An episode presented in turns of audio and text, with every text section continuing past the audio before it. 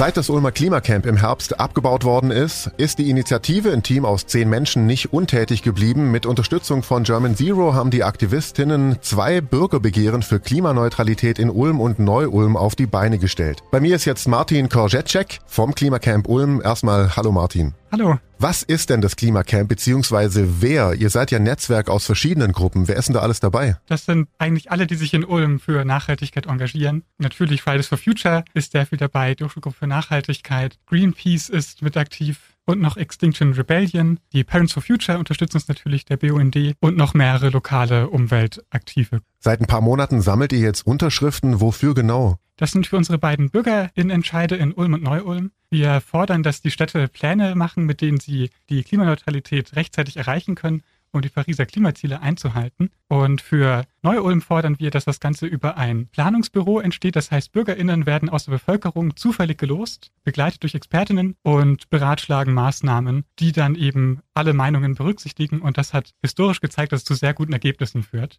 Wie viele Unterschriften müssten es denn sein und wie ging es dann weiter, wenn ihr genügend gesammelt habt?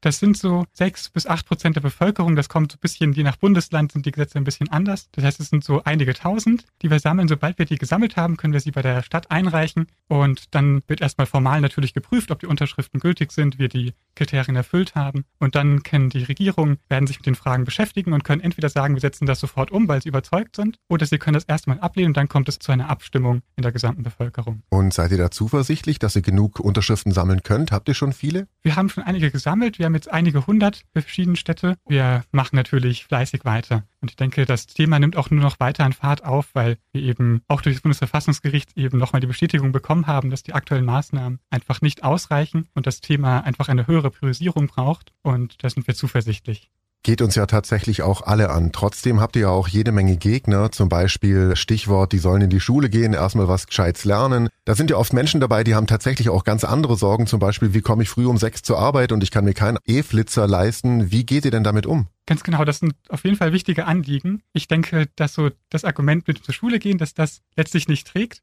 da ja die Zukunft durchaus für alle sehr wichtig ist und das eigentlich ein Einsatz ist, der nur zu begrüßen ist. Und auch bei Fridays for Future wurde beeindruckende Fähigkeiten angebaut, was so den Umgang mit Organisieren von verschiedenen Dingen angeht. Also das sind wirklich praktische Fähigkeiten, die da erlernt werden. Und auch sonst sind wir eben gerade dafür, dass alle gehört werden, damit eben die Interessen von allen wirklich abgewogen werden können und dann entschieden werden kann, was die besten Maßnahmen sind. Jetzt sind ja kürzlich offizielle Zahlen. Letzte Woche war das aus Bayern gekommen. Darin heißt es, dass nicht mal so ein ganz kleiner Anteil an Energie noch aus dem Ausland zugekommen zugekauft werden muss. Meistens ist es dann Atomstrom, zum Beispiel aus Frankreich oder aus dem Ostblock. Wie kann dann so ein Klimaaktionsplan zur Klimaneutralität bis 2030 bei uns in Ulm und Neu-Ulm denn aussehen, wenn wir selber aktuell gar nicht genug Energie haben? Genau, also das Energieerzeugen ist lokal natürlich vor allem durch Solar auf den Dächern möglich, aber die Möglichkeiten sind irgendwann begrenzt. Ein großer Teil der Politik muss auch auf Bundesebene passieren. Auch dafür setzen sich die Klimaentscheider ein. Die werden ja von German Zero koordiniert Bundesweit haben hunderte Freiwillige und ExpertInnen aus verschiedenen Bereichen ein Gesetzesmaßnahmenpaket letzte Woche tatsächlich endlich erst vorgestellt. Da sind 500 Seiten an Maßnahmen, die Deutschland tatsächlich in die Lage versetzen würden, bis 2035 komplett klimaneutral zu sein. Und da wurde alles abgewogen, weil einfach alle beteiligt waren.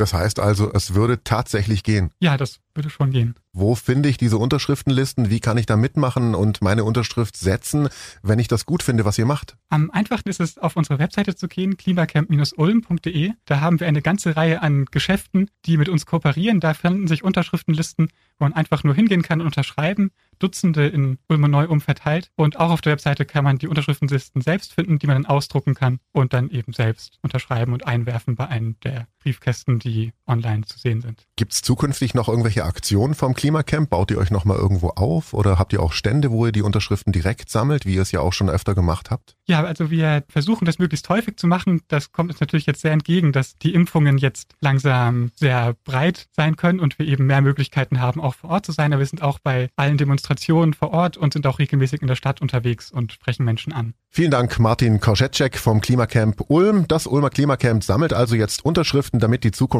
besser aussieht, was Umwelt und Natur angeht. Alle Infos dazu finden Sie auch auf donau3fm.de. Ich bin Paolo Percoco. Vielen Dank fürs Zuhören. Bis zum nächsten Mal. Donau3 FM. Einfach gut informiert.